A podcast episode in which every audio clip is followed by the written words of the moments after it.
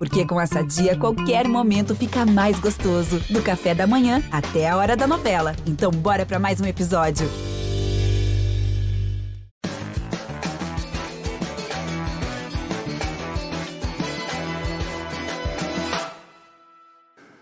E são as águas do papo abrindo novembro. Aliás, água, hein, gente? Muita água. Pelo menos 600 mil pessoas ficaram quase 80 horas sem luz só na cidade de São Paulo. Veja bem, depois da tempestade que teve nessa sexta-feira. Ainda tem muita gente no escuro, muita gente que precisa de luz por vários motivos e que a luz volte logo para todas as pessoas que realmente necessitam.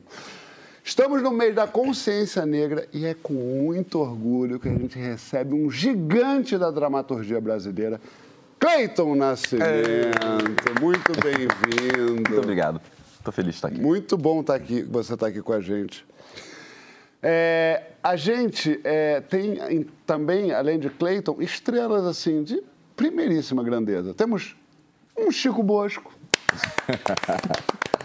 um Condizila, e um Vladivostok, que eu quero dizer que entrou ultimamente para ser elenco fixo desse programa, só que só até dezembro. E eu quero, eu nunca peço isso, para levantar a hashtag Fica Vlad. Então vai lá no Twitter, vai lá no Instagram e vamos socar o dedo na hashtag Fica, Fica Vlad. Vlad para a gente pressionar a Rede Globo de televisão para manter esse talento que, além de muito bonito, muito sexy, com um oblíquo bastante gostoso, tem muita coisa para falar. Ele Só faz... foram dois programas, eu ainda posso decepcionar vocês assim até dezembro. Calma, gente. Mas você mesmo me decepcionando, você me seduz. Hi-fi. Minha gente, o Cleiton é autor e ator do monólogo Macacos, uma das peças mais comentadas e respeitadas e premiadas do Brasil. Entre outras questões, Macacos fala de, de não normatizar o racismo, esse racismo que a gente vê no nosso cotidiano. A gente debate agora a importância de, de se espantar, de não normatizar a violência na nossa vida em volta da gente. Vem junto na hashtag Papo de Segundo no GNT. Cleiton, o nome macacos é, é mesmo uma apropriação de um xingamento racista o que, que te fez usar esse xingamento é, é, tão icônico para dar nome à sua peça? Quando eu comecei a estudar, é, eu entrei na Universidade de São Paulo. E eu entrei antes das cotas. E eu percebi que alguma coisa acontecia de diferente ali. Eu, alguma coisa era diferente, eu não sabia o que, que era. E aí eu comecei a perceber essa diferença social que tem mesmo, de, de você ser uma pessoa é, preta dentro de uma instituição que quem entra é quem teve muito acesso ao estudo, né? E a gente sabe como que é o Era Brasil. uma universidade particular? Universidade pública, Universidade pública. de São Paulo, é. Ah, na Universidade de São Paulo. Isso. Ah, tá. Que demorou a, a, a, ter cotas, né? E foi a última. Foi a última. No Rio começou bem antes, a UERJ, né? Ah, é? É. Uma das primeiras. Acho e eu... em 2005, desculpa. Imagina. E eu lembro que eu cheguei em casa um dia e eu comecei a perceber que esse xingamento, talvez pela minha idade, eu era muito jovem, né? Eu comecei a perceber que esse xingamento era muito comum, é, pelo menos no Brasil. E aí um dia eu ligo o canal de TV e eu vejo todo um estádio xingando o jogador Aranha. Macaco! E aquele... O jogador Aranha é o goleiro do Santos, né? Isso. Se não me engano, era um jogo contra o Grêmio. Não é, tenho certeza. Acho que sim. Era isso, né? É isso. E aí eu, aquilo me paralisou e a câmera vai dando zoom em alguns rostos e eu vi a força física social ali. Eu lembro de ter pensado, algum fator histórico legitima essas pessoas, porque elas sabem que estão no lugar filmado, elas sabem que aquilo pode eternizar e elas xingam. Então, vou pegar emprestado esse xingamento e vou pesquisar a origem dele. E aí nasce o nome da peça. Que você conta na peça, inclusive. Né? Uhum. É interessantíssimo. Mas é, Vlad viu a peça? Vi. Viu a peça? Como é que a peça te bateu, Vlad? Teatro Ipanema. Cara, eu fiquei. Primeiro, eu amo ver bom ator em cena. então, eu fiquei encantadíssimo com você. Fiquei com uma impressão. Foi muito curioso que quando eu fui dar parabéns para ele, fui abraçá-lo. É, eu percebi que ele não tinha 2,50 metros. E 50, né? Porque não. grandes atores em cena, eles realmente ficam enormes, assim. Ele dá corpo de um jeito a todos aqueles personagens, a toda aquela história. de um jeito muito potente, assim. É, acho que ele consegue, inclusive, assim, eu fiquei muito, muito bem impressionado, muito emocionado. A gente tem passagens, para quem não viu a peça, que são extremamente tocantes, assim. É impossível você não se emocionar. Todo mundo sai, assim... Muito tocado, muito, Muito tocado. arrebatado. assim. E, e Cleiton, ele consegue fazer uma coisa, eu imagino, pelo estudo dele, por ter passado pelo estudo de teatro, assim, de forma muito empenhada, muito, né, que próprio, a própria peça ele conta.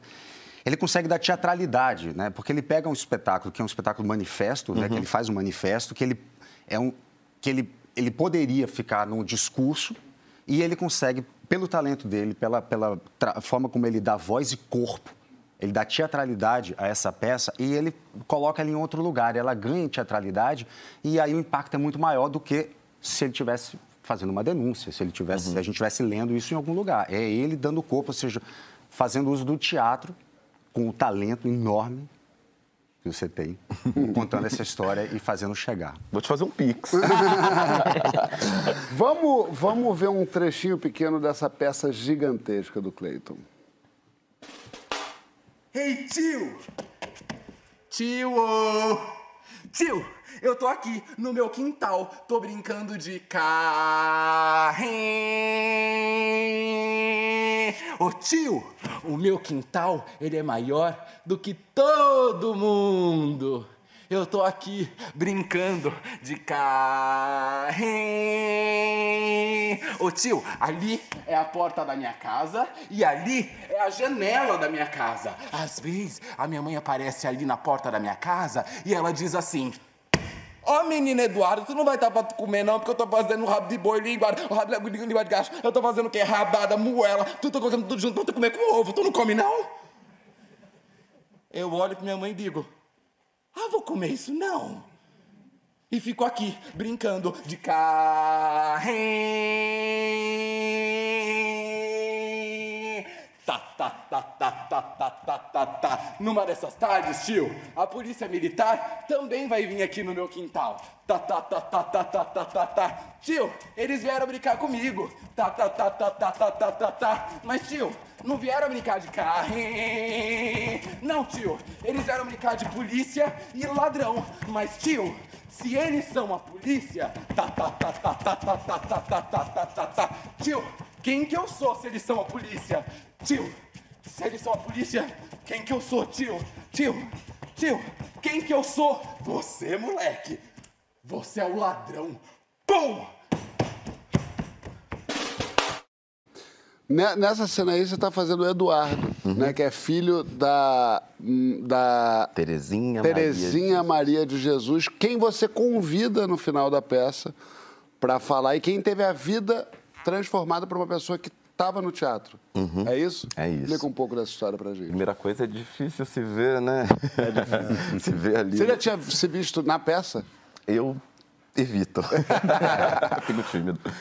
É, é, eu conto a história do Eduardo, né? Eu lembro que eu estava estudando ali, fazendo a dramaturgia, e eu fui até o jornal e vi a cara da Terezinha ali. E ela dizendo o que aconteceu com ela. Meu filho, de 10 anos, estava brincando na porta de casa, levou um tiro de fuzil. Eu falei, poxa, eu vou interpretar, vou interpretar essa mãe, vou ler tudo que for possível sobre ela.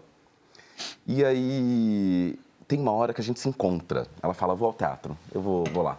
Aí ela chega e fala, eu sou a Terezinha, tudo bem? Eu, oi Terezinha, você tá aqui? Aí ela, é, disseram que você tá me interpretando aí. Então eu vim me assistir hoje. Aí eu, ô Terezinha, fica à vontade. Primeira vez que eu tô no teatro, eu vou ver sobre a minha própria história. Claro, Terezinha, fica aí. E aí um dia ela me diz, é, vamos pedir ajuda? Aproveitar. Eu nunca vi tanta gente ouvindo a minha história como o teatro me deixa. Quando o teatro fica lotado, tem 500 pessoas me dando escuta. Vamos pedir ajuda? E ela começa a subir no palco e dizer: Eu sou a Terezinha, eu preciso de uma ajuda de um advogado, de jornalistas. E é isso que um advogado um dia se levanta, sobe o palco, corta, vai para o camarim com a gente e diz: Eu vou te ajudar. Sem te cobrar nada, a gente vai reabrir esse caso. Maravilha. É, a força do teatro, né? E reabriu, né? E o caso foi reaberto. É a primeira vez no Brasil que uma peça de teatro reabre um caso que já foi julgado. Então, é... É, do jeito que a gente sabe, né? Exato. Isso Chico, e- e- desculpa. Imagina. Quer, quer concluir? Não, que isso é reflexo de que o povo gosta de cultura. Claro. Que o povo gosta de E teatro. que a cultura transforma, né? Exato. Eu queria comentar isso, porque o, no finalzinho do espetáculo, né, Cleiton, você, conversando com a Terezinha, você fala que considera que o teatro é uma forma de justiça. E talvez essa frase tenha a ver com o fato de ter sido reaberto o processo. É, mas eu, por exemplo, eu vendo a sua peça e, sobretudo, essa cena, é, eu diria que talvez, sobretudo, o teatro seja uma forma de verdade. Porque a gente começou o programa falando sobre a questão da amortização da violência, não é? e como é que faz para evitar isso. A autoanestesia, né? É, e, e- e, cara, a, a- a gente que, que é sensível às questões da violência urbana no Rio de Janeiro, a gente vê isso o tempo todo. Eu estudo isso um pouco, tenho amigos que estudam isso mais de perto e tal. Mas eu vendo a peça do Clayton, eu tive uma experiência de verdade que é de uma outra ordem completamente diferente. Eu tenho muita dificuldade de suportar essa cena. Eu até falei com a Bela hoje que, se- que se fosse mostrar, ou que se você fosse falar, não filmar, que eu tenho, eu tenho uma... Eu fico me segurando para não chorar, entendeu? E tem uma importância nisso, porque isso, isso mobiliza as pessoas, cara. Quando você vê a verdade narrada na, como só a arte é capaz de fazer, porque a arte ela mobiliza formas e afetos. Ela tem uma capacidade de capturar a vida ali do imediato e devolver para a pessoa. Então a gente tem uma experiência daquela violência que nada mais nos dá. O jornal não dá, o teórico não dá, o pesquisador não dá. E isso que a cena dá toca a gente, mobiliza e dá a gente um sentido de urgência. Talvez por isso o processo tenha sido reaberto, né? Então é uma forma de justiça, mas também é uma forma de verdade. Mas isso que o. Cleiton disse, eu só queria te perguntar agora, tu já falou, mas eu quero que você fale mais de novo. mas isso que o, que o Cleiton fala do- do- da pessoa preta que é aplaudida no palco e discriminada fora dele, queria que você tentasse explicar mais ou menos como se dá essa divisão. Então, essa, essa, isso aí me pegou também, porque eu acho que essa frase, ela tem exatamente a estrutura daquele que é talvez um dos, um dos grandes paradoxos do Brasil, se não for o maior, que é o seguinte, é, o Brasil é um, é um país miscigenado do ponto de vista eh, biológico, genético. Né? O Brasil é um país formado por etnias, povos diferentes, que aqui se eh, misturaram nas condições da experiência colonial. Condições, portanto, de pouquíssima autonomia, eh, condições de muita violência. Mas o fato é que as pessoas se miscigenaram e, ao longo dos séculos, eh, essa mistura genética também produziu uma mistura cultural. É, as elites locais elas recalcaram o quanto puderam essa emergente, singular cultura que mais tarde, já no século XX, a gente chamaria de cultura popular. Apesar de todo esse recalque, ela foi crescendo como uma flor no asfalto. Recalque até hoje, né? Que a gente vê aqui, funk não é música. Então, a- exato. Samba é coisa de vagabundo. Até hoje, agora, muito menos, João, É, muito menos. Assim, no começo do século XX, você tinha polícia prendendo capoeirista, Por sambista. vadiagem, né? Vadiagem, o- o famoso Major Vidigal, que está em vários, você vai ler Lima Barreto, etc. Né? É, mas o, o- o- ponto é o seguinte: é, a cultura popular ela foi a única dimensão da experiência brasileira em que o Brasil se aproximou de algo como a democracia. Hoje em dia, com a consciência que a gente tem, sobretudo por autores negros, desde Abdias do Nascimento, o Cleiton fala do Abdias, não poderia deixar de falar nessa peça, né? O Genocídio do Negro Brasileiro é um livro que, para mim, é a grande nêmesis, a grande, o grande oposto do livro do, do Gilberto Freire, o Casa Grande Senzala, que é um grande livro, mas que é um livro que trata a experiência colonial é, como se os feitos culturais bonitos da experiência colonial se quase que drenassem o, o veneno da experiência colonial. Como se fosse. É, é, é assim porque é assim. E, e deveria ter sido assim É, mesmo. é um pouco assim, é tão bonito É. o que aconteceu que tudo bem. Eu estou caricaturando um pouco, É, tá? Tratando com mais rigor, o que é muito interessante ler o Gilberto Freire e ler o Abdias junto, assim, é que o Abdias desintegra tudo o que o Gilberto Freire integra. É muito interessante ler os dois juntos, né? Então, o que eu ia falar é que hoje em dia é, a gente tem uma certa consciência que, mesmo na dimensão cultural, existe uma assimetria. É, existe assimetria de poder, existe whitewashing, né? Embranquecimento da Embranquecimento, exi, né? Que ele fala também na peça. Exatamente. Mas mesmo assim, de novo, esse ponto é muito importante. Assim, é, é na cultura que a gente mais se aproximou da democracia. E é por essa razão que a cultura é a única, é a única instância da experiência brasileira que a gente conseguiu criar um sentido de nação. Se você é um cara francês, você nasce na França, por exemplo, para você o que é a nacionalidade francesa? A nação francesa. É a Revolução Francesa. Uhum. Entendeu? Uhum. Se você é um canadense, você tem orgulho das suas políticas públicas. Se você é um brasileiro, você, você, o, que, o que, que funciona como unidade nacional? A cultura popular. Uhum. É, ok. É, ao mesmo tempo em que tudo isso acontecia, cara, do ponto de vista dos direitos é, políticos, da igualdade econômica, da igualdade social, do reconhecimento do Estado em formas jurídicas, nada disso acontecia. O Brasil se desenvolveu institucionalmente sob a égide do que a gente poderia chamar de uma modernização conservadora. Uhum. Então, o Brasil fez uma transição da experiência colonial, do Estatuto Colonial, para o Estatuto Republicano, do republicano para o democrático, sem jamais verdadeiramente romper com a experiência colonial. Uhum.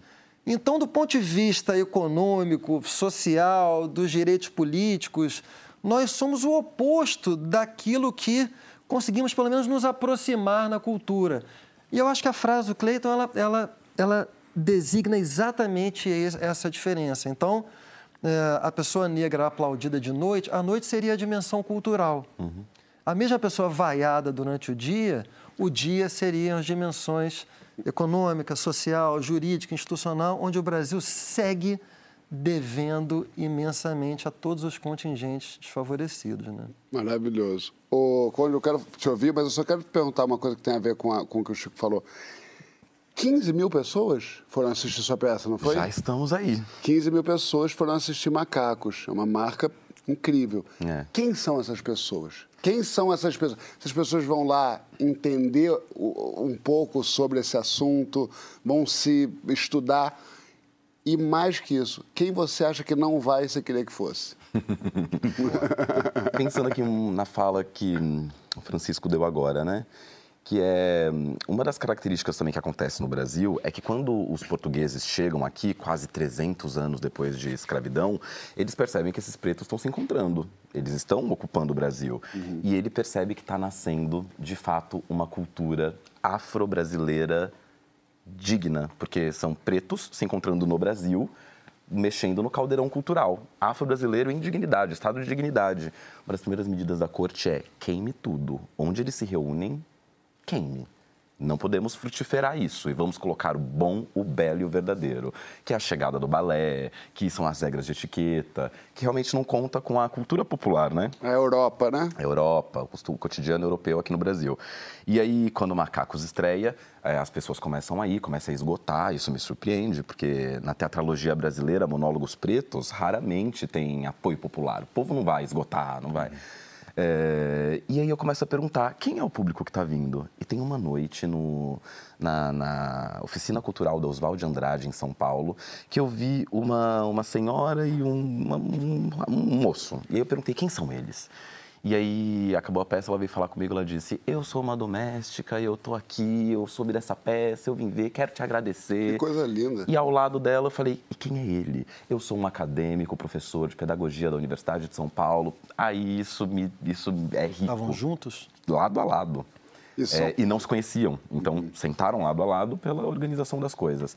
Isso, para mim, é quando a gente volta a fazer arte popular, arte que convoca o povo para contar a história. É, e hoje em dia eu vejo muitas pessoas brancas sentando para assistir o espetáculo Macacos e uma juventude preta muito curiosa que na maioria das vezes assiste e depois traz os pais. É muito comum ouvir isso. Poxa, vi, é a segunda vez que eu estou vindo, estou trazendo meus pais agora. Que maravilha. Então o teatro movimentando. É, não só porque você falou que terminava, termina as pessoas juntas, né, comungando daquele momento, e o teatro tem isso, e a sua peça tem, eu me lembro só porque a Adriana gostou muito do espetáculo, te mandou um beijo, eu ia falar, agora falo em público. e, e ela terminou o espetáculo de mão dada, abraçada, muito emocionada com uma outra pessoa que ela não conhecia. E a Adriana, ela é muito reservada, assim. E eu, eu percebi que aquela experiência foi muito. Então, é isso, une de fato. Assim. Eu vi as duas terminando assim, quase que eu falei, agora solta ela que a gente tem que ir pra casa. Mas foi muito lindo. É, tem esse momento que a gente comunga mesmo de, de dores e alegrias e questões. Conde Condzilla, você ultimamente, inclusive, passou por uma situação, né, se me permite falar. Acho que você falou, né? Sim, falei aqui. É, falou aqui. Uma situação que você foi agredido pelo racismo, é, é, agredido, não- obviamente não fisicamente, mas tão violentamente quanto. É, e qual, qual, qual o, o perigo do. Tudo bem, estou acostumado. Eu já passei por isso. Melhor, esquece. Qual o perigo da gente matar tudo no peito e seguir adiante e não pontuar certas situações que a gente recebe da vida ou da sociedade? Eu adorei essa pergunta, cara.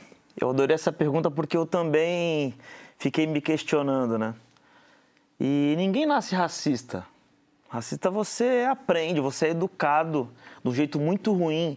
Se você não for educado, talvez seja menos prejudicial do que você aprender a tentar diminuir, depreciar ou, é, é, enfim, ferir ali a, a vida da outra pessoa, né? Então, as pessoas aprenderam. Então, pensando em, em aprender, como diz- di- disse aqui agora o nosso professor Chico, o Brasil é feito de miscigenação. Eu sou filho de uma mulher preta com um homem branco de olho verde. Naturalmente, meu pai não me ensinou a ser racista, afinal, ele casou com uma mulher preta e também na família do meu pai todos nasceram, eh, casaram com homens e mulheres pretas. Minha mãe, naturalmente uma mulher preta, não vai me ensinar isso. E aí eu percebi que eu não aprendi a reproduzir essa violência que eu sofri ali. Porque eu fiquei me perguntando, por que, que eu fui embora? Imediatamente quando eu entrei no ambiente eu vi que não tava, não era um lugar acolhedor, não me senti bem e fui embora. Então acho que muitas vezes a gente não denuncia porque não entendeu o que está vivendo ali. Não- a ficha não cai na hora. Então eu fui digerindo, falei, será? Imagina. Eu acho que ela foi pegar a carteira. Aí você começa a reviver. Não, ela não foi pegar a carteira, ela pegou a bolsa que estava do lado direito e colocou do lado esquerdo. Quando eu fui me dar conta de que eh, eu tinha passado por uma situação como essa, eu já estava longe daquilo ali. E mais uma vez, eu achava que pelo lugar eh, social, artístico que a gente está, vai passar um pano e as pessoas vão começar a nos aplaudir à noite, mas também nos aplaudir de dia. E não é assim que funciona. Porque o racismo ele não é pela sua classe social, ele é pela cor da tua pele, né? Pelo teu penteado. E eu também achava que o jeito que você estava vestindo ia te é, beneficiar de Amortizar. E não tem nada a ver com, é, com isso, né? Mas talentos como o Clayton são muito urgentes, importantes, necessários. Eu já falei aqui algumas vezes o quanto que, na minha visão, um dos principais papéis do entretenimento, para quem não faz ainda, deveria ser é, a transformação social. E aí quando eu vejo, quando eu assisti a tua peça, assisti pelo, através do, do vídeo, né? Eu fiquei me questionando o quanto eu seria corajoso ou o quanto eu seria negligente, porque a cena que mais me marcou foi quando a Terezinha fala assim: por favor, guardem seus celulares, me ajudem, só preciso de ajuda. E aí se coloca naquela situação, será que eu ia ajudar? Ou será que eu sou a pessoa que está filmando? E aí me lembrou daquela outra história que o caminhoneiro bateu e a mulher arrancou o, o caminhoneiro lá de dentro dos destroços com a mão e, e um monte de gente filmando e uma mulher foi lá e arrancou aquilo ali. Quem que a gente é nessa história, né? A gente é a pessoa com a câmera na mão Ou a pessoa que vai age. publicar isso ou a pessoa que vai ajudar de fato. Então eu fiquei com muito medo de numa situação como essa, de eu estar presenciando que não foi comigo, eu me acovardar e não poder ajudar do jeito que eu gostaria ou do que eu julgava que eu ia fazer e na hora H a gente não sabe se vai fazer ou não. Sabe que eu tenho uma coisa muito louca? É, é, eu trabalhei com um fotógrafo talentosíssimo chamado Luciano Xavier, talvez o, o Vlad conheça, que é um homem preto, e, e a gente estava sentado entre uma cena e outra, e ele estava do meu lado, a gente estava conversando, não sei o quê, e aí, é, vou até pedir licença porque eu acho o termo muito forte, aí chegou uma, um- uma pessoa da equipe e falou assim, pô, você viu aquela crioula? E apontou para mim, gostosa e tal. E eu, instintivamente olhei para ele, olhei para o Luciano e falei: Você tá louco?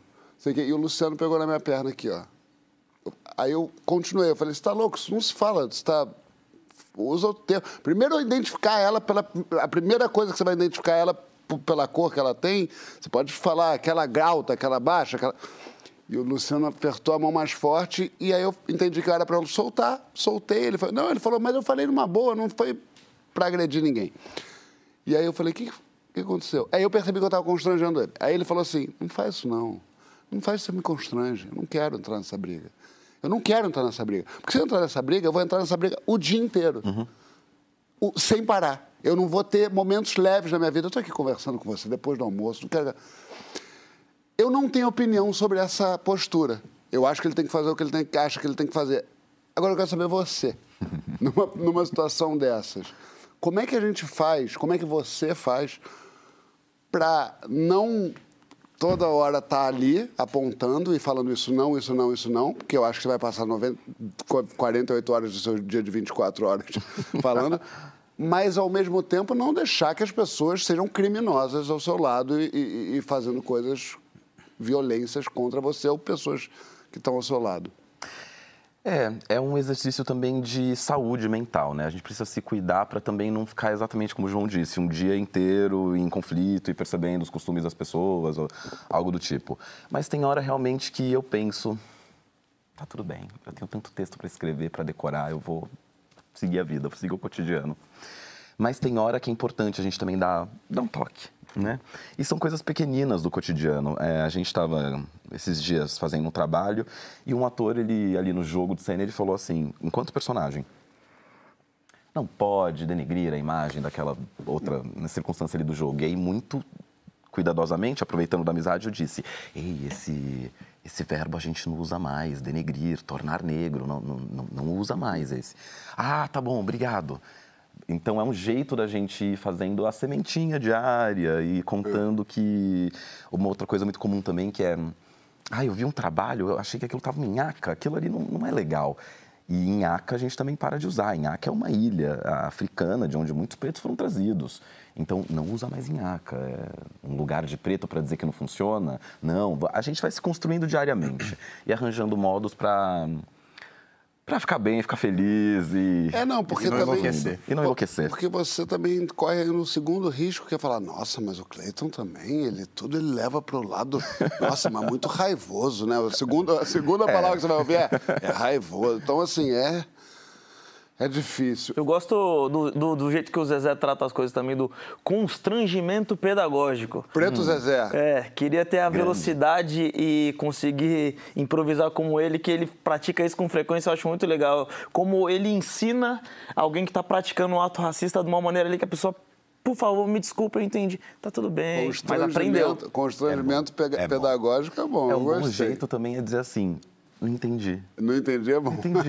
Não sei o que dizer. É porque aí você faz Tenta a- de novo. falar de novo a boçalidade ou parar. É quase psicanálise. Isso, se ouvir. Sabe que é pedagógico? Olha aqui, o livro da peça que eu tenho aqui comigo ficou tão importante que virou material didático do ensino público em São Paulo. É. Tá chique, hein? Você viu? Conta, conta essa história pra gente. Como é que foi isso? Eu só escrevi uma história.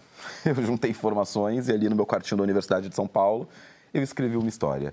E aí as pessoas começaram a ver a peça e levar cadernos e para anotar essa informação. Não sabia que o criador da pasta pública de segurança foi essa pessoa que veio com a corte. Espera aí, deixa eu. Eu não sabia que isso aqui foi começou a virar assunto de professor, de sala de aula, a molecada vinha assistir, aí começou a fazer cena, começou a, a levar para o seu grupo de teatro.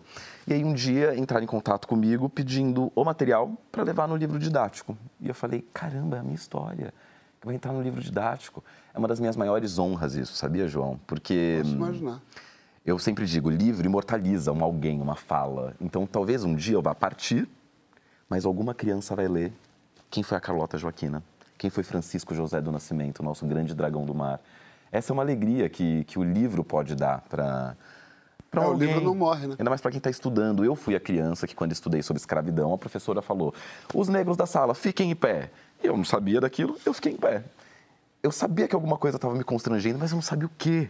Porque o- o- perceber-se negro, você vai percebendo ao longo da vida. É, então eu fico feliz de poder deixar essa história aí dentro dos livros didáticos e que os jovens, as crianças vão poder ler e vão perceber que, hum, historicamente, tem uma coisa errada aqui. A princesa Isabel talvez não seja a nossa salvadora. Já estava em Salvador. Talvez. É, então essa alegria te deu um- a minha dramaturgia dentro dos livros didáticos. Posso imaginar. Agora, Cleiton, tem certas pessoas, eu não gosto de falar nomes, Sem nomes. Certas pessoas que se vestem de azul às vezes, que é, não contam fofoca na hora que eu mando contar fofoca, não, não é, fazem coisas péssimas. Enfim, é, eu tô fazendo Um sim. shade é, muito hã? tranquilo. Shade. Hã? Isso foi um shade muito tranquilo. Um shade, é isso, é isso, é isso, é indiretinha mesmo. Porque na volta a gente vai falar de indireta, que a gente manda pro ex, pro patrão, pro familiar. Você manda indiretinha ou você é, é papo reto? Manda uma direta na hashtag Papo de Segundo no GNT. E nesse mês da consciência negra, a gente pediu para os nossos convidados escolherem um trecho de livro, ou música, ou poema de autores negros que mudaram a visão de mundo deles. Esse é o Alto Falante.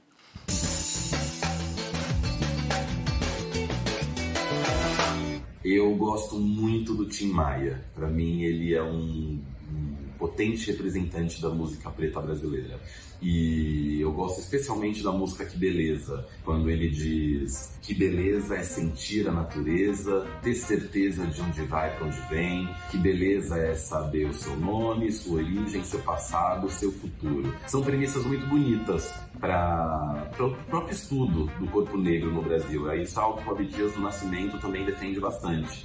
A importância de conhecer a sua própria história. O Tim Maia, ele é muito importante para mim quando eu me lembro da minha mãe dizendo o quanto o Tim Maia embalou os momentos da história dela. E no início da minha adolescência, a minha mãe me convidou para a gente fazer uma, uma aquelas coleções de banca de jornal para fazer e montar a discografia do Tim Maia. E a gente se divertia muito todo domingo, comprando álbum, ouvindo as músicas, conhecendo um monte de música maravilhosa e inédita. E hoje em dia minha mãe não tá mais aqui nesse plano, ela tá no meu coração. Então toda vez que eu ouço Tim Maia, me vem essas memórias é, do nosso povo brasileiro, festivo e ao mesmo tempo de um momento muito acolhedor e gostoso que eu tive em parceria com a minha mãe.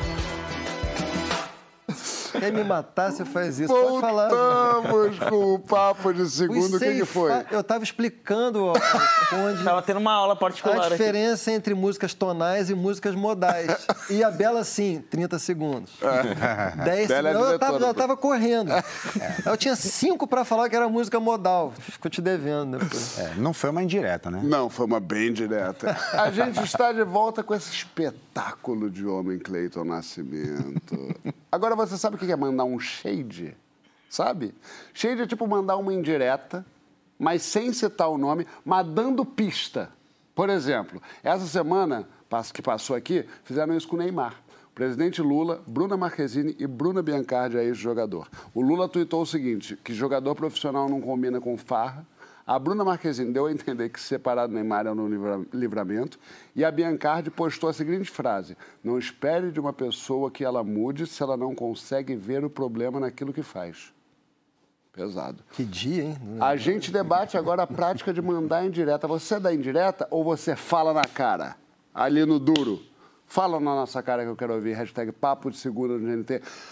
Cleiton, você é mais da, da DM ou da IM? Direct message ou indirect message? Eu sou da DM. Você é da DM? Sou da DM. Você é papo reto? É, acho que se a gente conversa, a gente se entende. É? Tá tudo certo. A gente se fala, eu digo o que eu penso, você diz o que você também pensa, talvez tenha errado, talvez você tenha errado, e a gente se entende. Mas tem muito. Mais saudável. Mas eu também acho muito mais. Mas eu, eu, eu diria assim, olhando para Cleiton, que ele é mais aquele que vai comendo pelas beiradas. Eu me te julguei errado. Fala logo. Eu apostaria que ele manda direto. Manda direto? É. E tudo tem um jeitinho, né? Tem um jeitinho, é tudo eu como. Mas aí que como. tá. Como é que faz para. Qual o limite entre você ser assertivo, direto, e você ser grosso? É o jeitinho, né? É, com certeza. É o jeitinho. Obrigado, É. Vladimir. Esse foi o papo segundo. É o jeitinho. Dito isso. É, porque você pode fugir. É assim, eu, por exemplo, eu, eu, não, eu não uso, eu não, eu, não, eu não trabalho com indireta, eu não sei nem praticar isso, assim, eu, não, eu não frequentei essa aula. Direta eu uso? Pouco. Pouco, pouquíssimo.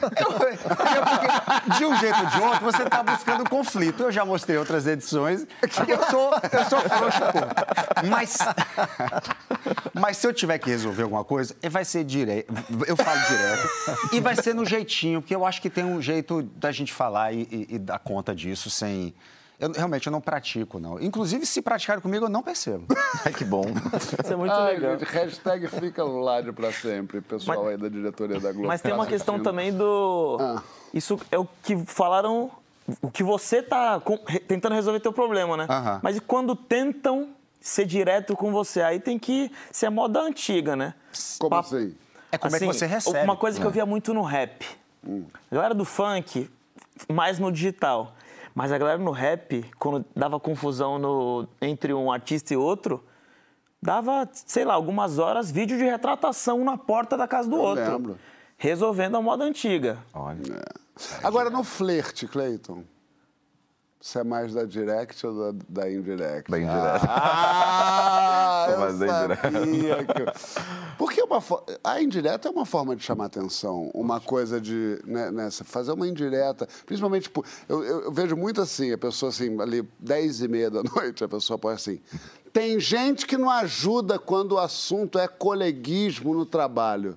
Você fala, gente, peraí. Falou a, a pessoa, se pegar, pegou, mas grandes chances de não pegar né, a, a indireta. Você está meio que puxando um assunto. Não? Ah, Não, não com a pessoa, mas com, o, com a o pessoal da rede social.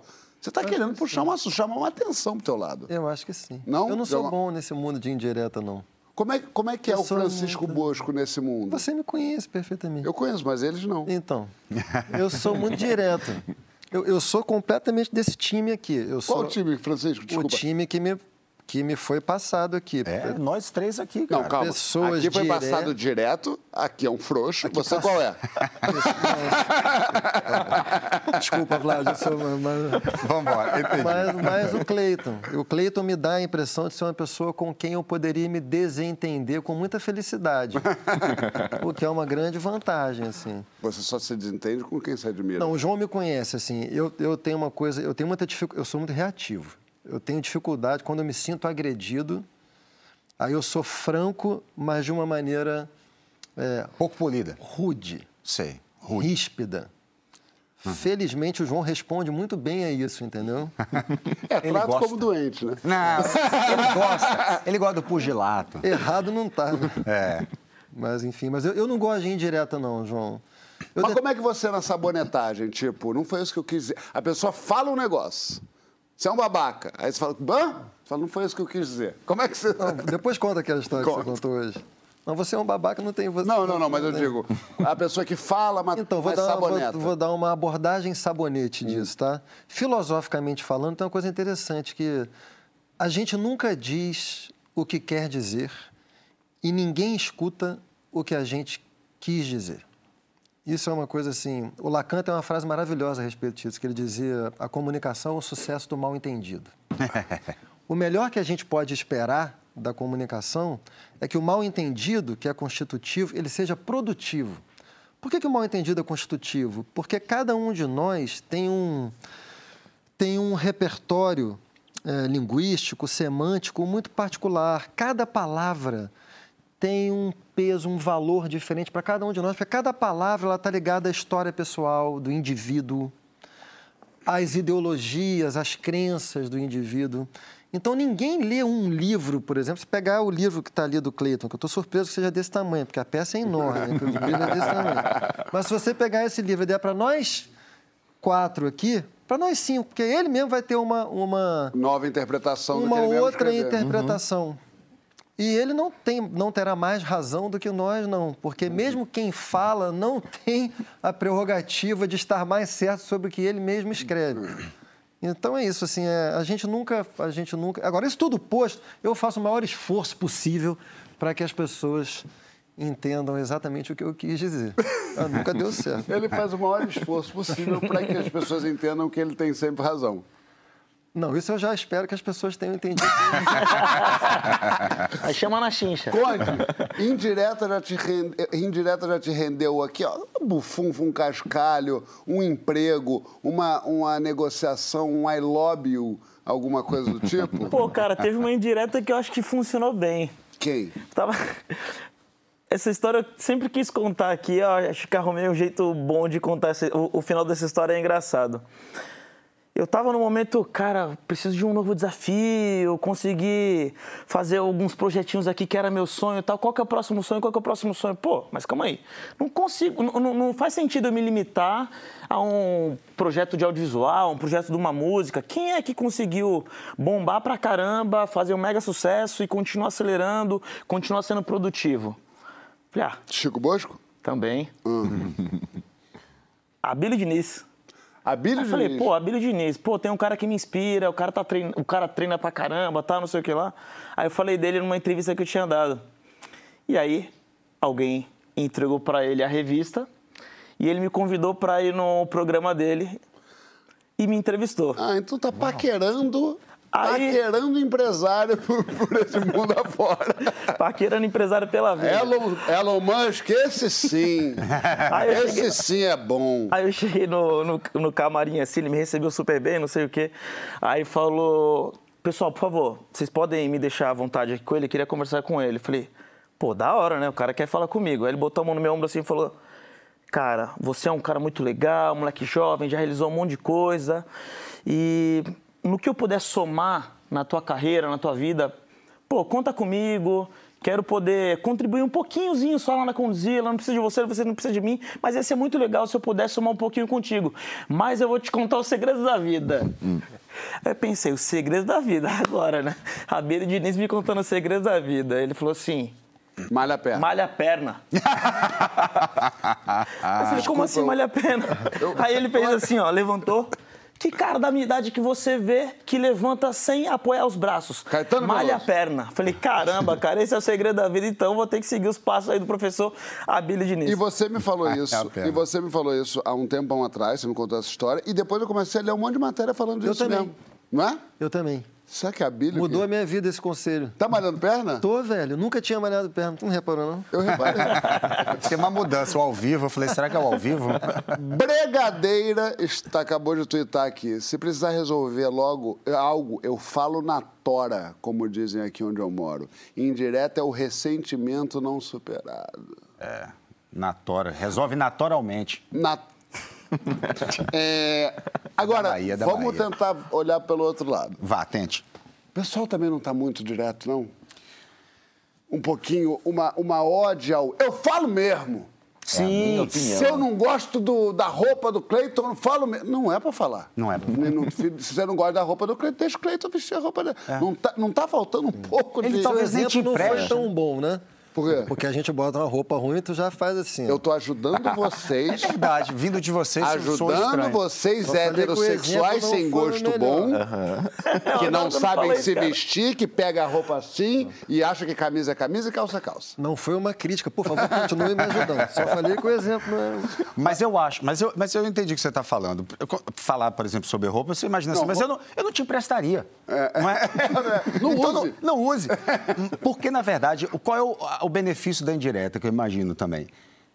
Se a pessoa, às vezes você dá uma indireta e fala, hum, tô precisando de um rim. É muito, é muito melhor essa indireta que você fica quieto. Senão o cara vai dizer, ô, irmão, você me, me daria um rim seu? Aí você fala, você tem que dizer pro cara assim, ô, irmão, não posso. O constrangimento está feito. Então, a indireta, às vezes, é- se o cara vai te pedir uma coisa que às vezes é difícil, é melhor que ele use a indireta, que evita o constrangimento, o seu silêncio. É, vai dar, entendeu? É, eu acho. Queria, queria tanto um livro do Cleiton assinado. Né? Aí você não dá o constrangimento da pessoa te falar, não quero lhe dar um Exa- livro na- exatamente. assinado. Exatamente.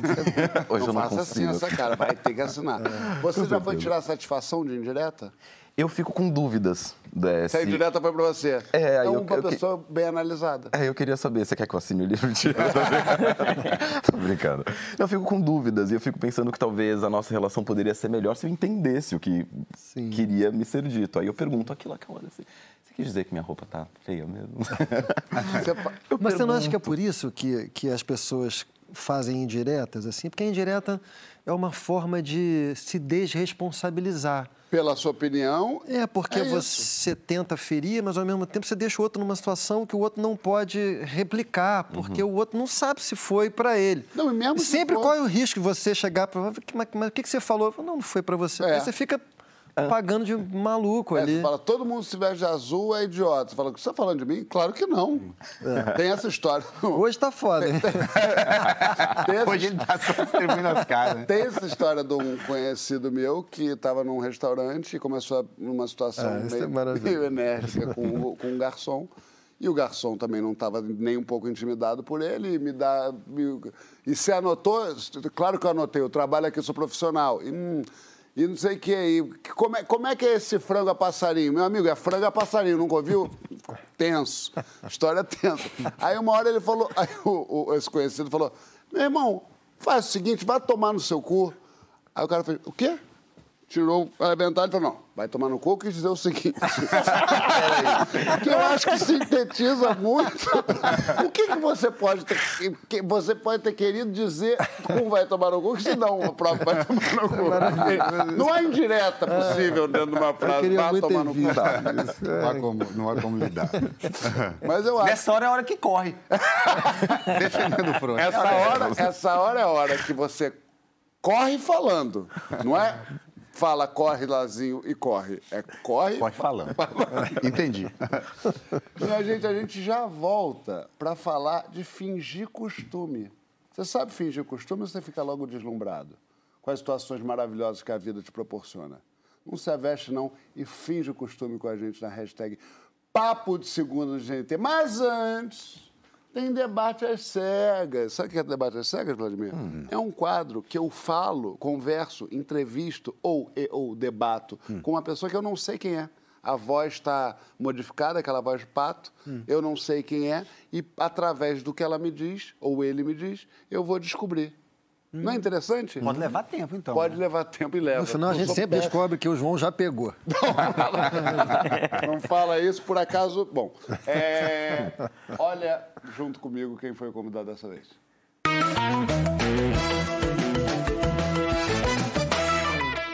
No caminho da serpente que o aflito se apregoa. Bonito, né? Guimarães Rosa. Mentira, fui eu. Foi eu que fiz. Só que você estava achando bonito até agora, né? Achando que era Guimarães Rosa. Mas não é. Sou eu. Aí você apostar, mas não vai, porque fui eu. Será que a gente leva mais a sério ou gosta mais de uma opinião porque a gente sabe de quem ela veio? É isso que eu vou testar aqui no debate às cegas. Conversando com uma pessoa que eu não tenho ideia de quem seja. E você vai me ajudar a descobrir.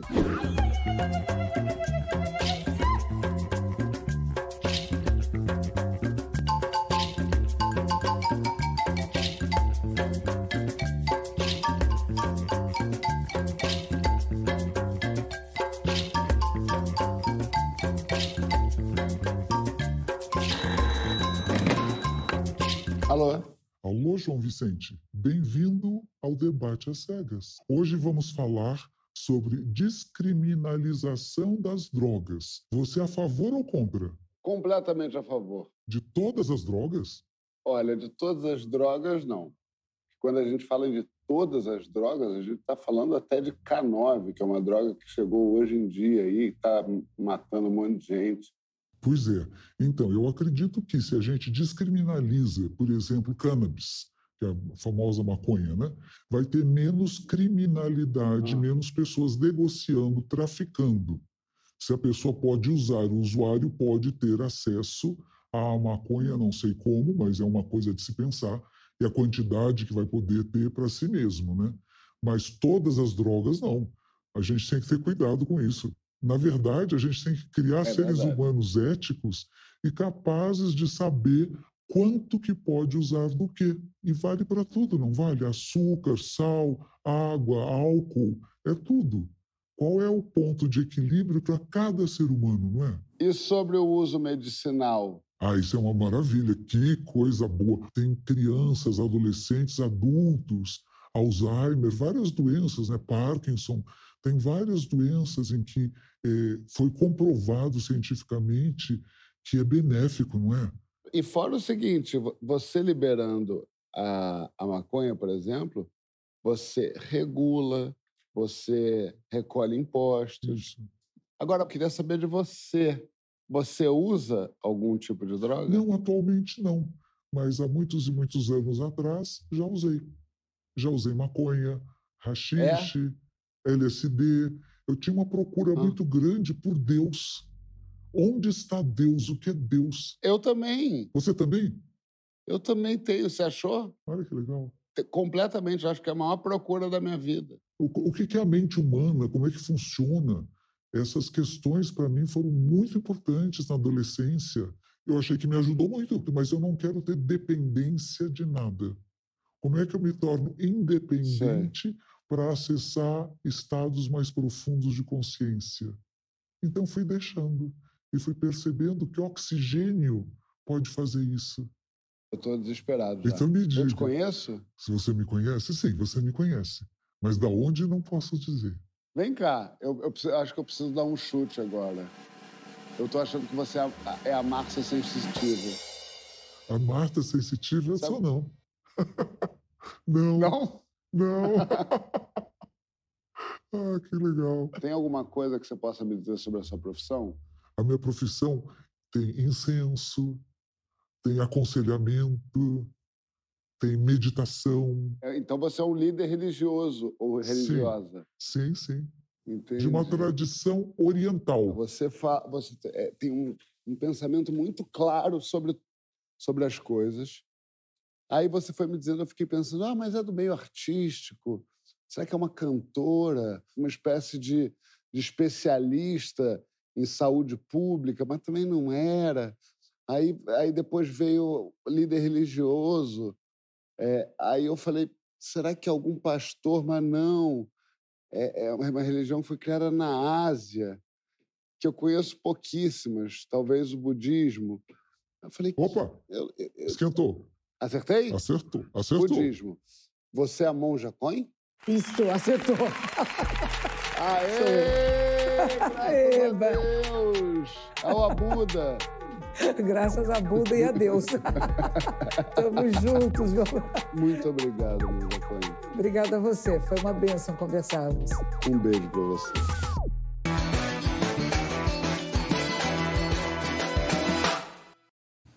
Estamos de volta aqui no Ao Vivo, no Papo de Segunda, com meu amigo de infância, Cleiton Nascimento. Oh, que bom te reencontrar. Eu tô te amando.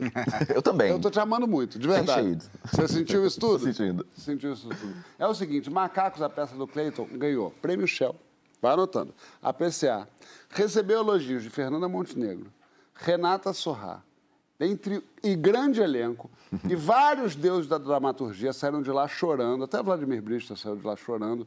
É, é, é. E, e Cleiton disse que não finge costume, que, que, que é emocionado mesmo. Não é isso? Quando alguém te elogia, você se deslumbra, vem com a gente na hashtag Papo de Segunda no GNT. Me diz uma coisa, você é, é- é uma, é uma política tua essa? Falar, ih, Fernando, pelo amor de Deus, não fala isso pra mim. Como, como é que é ser um emocionado assim, fora do armário? Há um ano eu estava em São Paulo, na minha casa, sonhando uma peça. Um ano depois eu tô aqui com vocês que eu não imaginava que eu conheceria e a gente estaria falando sobre Novembro Negro e a criação E a sua peça? da, da A peça gente estava falando um pouco disso nos bastidores, né? É, tava falando sobre isso. Então, é novo e eu acho que é digno eu respirar a novidade. É, eu lembro que quando eu conheci a Marieta Severo da primeira vez, eu, eu travei. A grande Marieta Severo, é um exemplo de atriz no Brasil. Eu assisti essa mulher a vida inteira. E aí, quando veio a Fernanda Montenegro, eu paralisei. Esses dias eu vi um vídeo. Tem uma foto aí. Tem- temos imagens. Tem imagem? Cadê imagens? Olha aqui. Ei! Não é só uma Fernanda Montenegro, é uma Fernanda Montenegro demonstrando respeito e admiração profunda por Cleiton. Bitocando, não é sendo bitocando. É, Bitocando. É, porque podia também ser uma foto assim dele assim, né, Fernanda É. Montenegro? Não estamos falando de, É. de Fernanda Montenegro bitocando. Mas os momentos assim que eu paralisei, eu ficava muito obrigado, obrigado por tudo. É um prazer te receber aqui. Eu nem sei muito bem o que dizer. Foi Fernanda Montenegro e a Adriana Esteves. Quando a Adriana Esteves foi, eu, eu, eu sou muito fã dessa atriz. Assim, eu gosto da história dela de atriz, o modo que ela escolhe interpretar. Fez mais escolhas na vida, mas... Algumas, vamos mandar uma indireta. Não, mas só no campo do amor. O resto. No resto ela arrasa. Então eu- não consegui disfarçar. Eu fiquei emocionado e eu acho que é digno, é bonito, é verdadeiro, É é. lindo.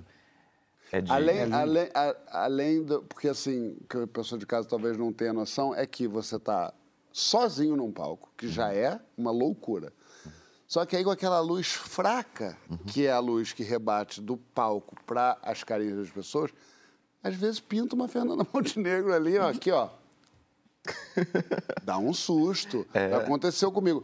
Algum- qual foi a carinha que mais te impactou? Você falou de, de Adriana, Fernando, teve outra carinha que você falou, ih, não vou conseguir chegar até o final dessa peça. A Fernanda Montenegro, ela falou uma coisa no meio da peça, eu reconheci a voz. Ela estava na terceira fileira, eu falei, acho que é a Fernanda Montenegro. Caracas, que legal. Ah, você não sabia. Você, E tinha uma possibilidade dela ali. Cleiton! é genial! Ela falou, bravo, menino. Ah. eu fiquei assim, eu acho que é a Fernanda Montenegro. Essa hora me paralisou. E aí, toma uma- um gole de coragem e segue a peça. Você consegue ver as pessoas, porque tem, tem isso, né? Tem gente que enxerga público, você saca, não, você Não, tá. eu faço escolha de não ver. É, eu porque também, às vezes a gente cai num olhar e a pessoa dormiu. E aí aquilo arrasa. Hum, pode crer. A pessoa dormiu, às vezes a pessoa tá assim, ó. Fala. É, é. Fala. Eu, eu crio briga Eu, de olho. é, eu escolho não ver. Então, Escolhe não. Sério, João? Eu creio. Ah, Quê? é que- Quer me quebrar? Abre a cortina. É, é, entro, é, é a minha peça portátil, que já Muito boa. Maravilhosa, inclusive. Oh, vai voltar em cartaz? Vai, vai. Vai. É, Ano que vem a gente volta pro Rio e eu aviso vocês. É, começa a peça, a gente na boca de cena, a- a- a- acende a luz ou abre a cortina e pum, luz na gente. Nesse momento eu estou olhando para o meio do teatro, em geral. Só que aí tem momentos que eu viro ali coadjuvante naquela primeira, primeira par- pa- partezinha da peça, e aí meu olho é. Seu olho Meu olho vai, mas meu olho encontra, ele encontra sempre o, o mal-humorado, a mal-humorada, a pessoa que Tá tá, no celular. odiando, que foi obrigada a estar ali, que tá... E aí eu fico com ódio. Aí fica tentando conquistar? Aí você concentra na pessoa Não, eu conce- é, concentro um pouco. e fica olhando feio? Não, olho, olho, olho feio às vezes um pouco. Às vezes eu boto caco que a pessoa entende indireta. É. É engraçado, gente que vem no teatro fica aqui bocejando. Mas o Amir Haddad, ele fala um negócio que a Adriana trabalhou com ele e, e voltou com muito, máximas maravilhosas. E fala assim: respeita a pessoa que está dormindo no teatro. Talvez seja o único lugar em que a pessoa consegue ter paz para dormir. Ou seja, o teatro ele pode, se- ele pode afetar você de uma maneira tão inusitada que você tem uma paz ali. Bonito. Alguém me disse isso também Eu que eu achei muito bonito. bonito. Eu Eu falei, pô, a bonito. pessoa dormiu numa peça que tá falando sobre isso. Aí a pessoa me disse, talvez tenha sido o modo que ela conseguiu aproveitar a sua peça. Ela dormiu. É. Ficou confortável ali. Agora, Vladimir, vou te contar uma coisa que tu não sabe. Ai, meu Deus, que eu sou frouxo. Não, essa aí o Brasil inteiro já sabe.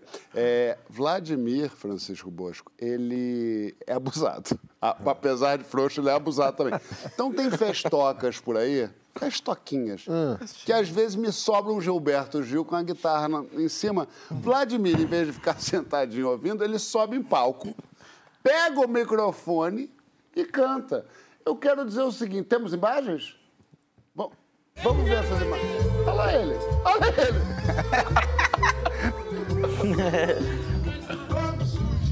Francisco Bosco, por favor, fale sobre essa imagem. É abusado ou não é?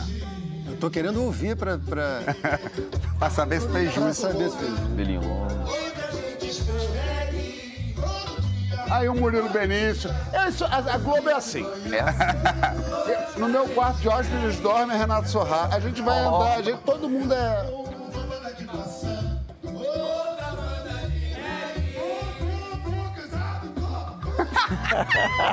Ai, Gil, Você vê que não tava calor, né? Ó, feijão. Feijão, grande feijão. Feijão é que apronta. Não fez feio, não. Não, não fez Rapaz, feio, não, é um fez poço de não. carisma. Isso não- ninguém tá questionando. Canta direitinho. Cantou bem. É, é, enfim, todo mundo sabe que tem uma bunda muito bonita e, e- e muito carisma. Agora, subir com o Gilberto Gil não é pra qualquer um. Tem que ter, tem que ser ousado. Rapaz, é, eu vim da Bahia cantar. Tanta coisa bonita que tem na Bahia, que é meu lugar. Rapaz, eu sou apaixonado por música. E, e- mas eu, mas eu, e eu sou, eu sou apaixonado. E Caetano e Gil, por exemplo, são dois que eu, eu, eu não consigo fingir. Eu fico nervoso ali. É um negócio que me confunde. Não pareceu, Se, então, ali, mas ali eu estava sob o efeito do álcool. Gil estava bem à vontade. Eu não consegui falar com ele muito. A gente falou um pouquinho sobre novela, não sei o quê. Quando ele estava cantando, rolou o microfone, eu corri, peguei o microfone e falei, vou sentar do lado, porque eu não subi no palco ali, foi um ambiente mais. E eu consigo dar uma tietada nesse lugar. Mas assim, eu, eu, eu me descon- Você falou, eu me lembro quando eu fazia a peça Máquina, e que a gente estreou, eu, Wagner, Lazinho, Gustavo Falcão, Karine Falcão, Felipe Cury, eu lembro que muita gente assistia a peça, assim, e todo mundo, a gente ficava muito feliz, mas eu não me constrangia com a presença da Marieta, não sei o quê, porque eu estava feliz com eles ali, aquele lugar, não, me- agora, quando ia um músico, Caetano, no mesmo dia que foi Caetano, foi Chico. Quando eles foram no camarim... Mas não te abala, não? Na Não, peça? Na peça não, na peça não, porque eu também não enxergo muito, não procuro não enxergar. Uhum. Se eu souber que tá lá, eu falo assim, que bom se eu gostar da peça, eu gostava, eu falo, eles vão ter uma experiência gostosa. Eu tenho essa confiancinha. Mas depois, na hora de falar, eu fico assim, ó. Cinco anos de idade, entendeu? Eu fico na barra aqui da roupa, assim. Eu realmente eu tenho essa dificuldade. É. Você Caetano, é- Gil, Chico, beijo pra vocês. Você vê que ele é muito, ele realmente é, é- é a vergonha, são, são traços que o Vladimir tem na alma dele, essa coisa dessa timidez. Ô, Condzilla, você, que situação te rendeu o maior fingimento de, de costume? Tá aqui com vocês é uma delas. E Não, vira e mexe, vem uns convidados aqui também que eu falo, cara, não é possível, velho. Muito legal. É, mas, mas eu é- também acabo admirando muito quem trabalha nos bastidores, assim, eu tenho a mesma admiração de quem tá na frente da câmera ou com o microfone cantando, mas pra quem trampa também, tipo, o Andrucha, um Fernando Meirelles. Oi, e aí, tudo bem? Aqui é o Fernando. Ô, eu- e aí, prazer, eu sou o Conde- o Andrucha. Pô, te conheço. Como assim, mano? Andrucha me conhece. Então, me dá muito alegria, assim. Mas teve um dia que eu tava na minha casa, tomando café, domingo, de, domingo, acho que era um sábado, não sei, de manhãzinha. De repente, pinga meu Instagram ali, Lewis Hamilton, me chamou no Instagram. Aí eu falei, ah, é fake, né? Foi o fake que me chamou. Aí eu olhei, aí eu entrei no perfil, vi se era verificado, aí vi que tava o selo azulzinho. Aí eu falei, não, não é possível. Deixa eu ver se é o mesmo que eu tô seguindo. E eu olhei, era o mesmo que eu tava seguindo. Ele, cara, foi você que fez aquela música lá, Bumbum Tantan? Eu falei, pô, eu fiz o clipe. Quem que fez o, o- a música? Pô, foi MC Fiote. Dê pra ele os parabéns, fala que eu adoro essa música e fala pra ele que eu vou começar a seguir ele no, no, no Instagram. Falei, pô, beleza, valeu, obrigado.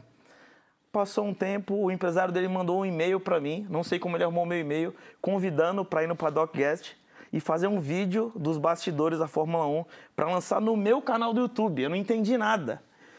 E aí foi uma situação engraçada, cara. Mas você fingiu o costume? Pô, você falou, não, pelo amor de Deus, me leva pra andar esse nesse cara carro, demorou pra caramba, né? Até chegar nele, foi um puta de um rolê, né? Conheci o Nick Lauda também. Mas fingir costume por DM é mais fácil. Que tu mete aqui, ó. Oi, querido, como você tá? Tudo bem? Bom falar contigo. É, vamos continuar, né? Cê- É. Agora aqui na... Quando tu vê o ídolo que... Não, por enquanto tava tudo meio de boa. Aí, pô, o Nick Lauda tá ali, cara. Leclerc tá ali. Caramba, que legal. Aí veio uma mulher, ó, vocês estão fazendo o que aqui? A, a gente tava almoçando, o empresário dele convidou a gente pra almoçar lá. Aí ela olhou, Hamilton Guest. Ah, pai tá fortão agora, né? O crachá de convidado do homem, beleza. Quando o cara veio. E foi um dia engraçado, uma corrida engraçada, porque ele tinha derrapado, era aqui em Interlagos, ele derrapou e não conseguiu eh, se qualificar no qualifying, que é no sábado, para decidir quem é, qual, qual é a posição que larga no domingo, né? Então, como ele bateu, ele não se classificou, então ele largou do, do box.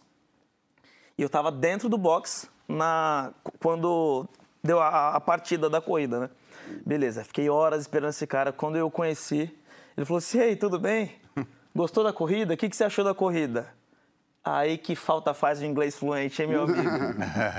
Aí eu falei, é, é foi legal até. Falei, ele, como assim, foi legal? Aí perguntei pro meu amigo, o que, que ele falou? O que ele falou? O que ele falou? ele perguntou se você gostou da corrida. Pô, o cara largou em último de dentro do box, chegou em quarto. Teve um momento lá que ele até ficou em primeiro, mas ainda não tinha feito o pit stop, ele tal, não sei o que lá. Não, pelo amor de Deus, eu achei incrível, você é o máximo. Teve que fingir costume em inglês com um cara que me perguntou um negócio que eu não tinha entendido muito bem. Falei, cara, a partir de Ah, agora tem que ficar fera no fingir inglês. com-. Fingir costume em outra língua deve ser melhor. É que você só fica aqui não entendendo nada. Francisco, me diz uma coisa. Só ri, né? Só É. ri. Quando todo mundo ri, você ri também. Oh, yeah. Oh, Oh, yeah. yes. Great. Oh, great. Oh, yes. Deixa eu contar uma história, ao invés de responder a pergunta. Eu vou contar a história do Chico Buarque também.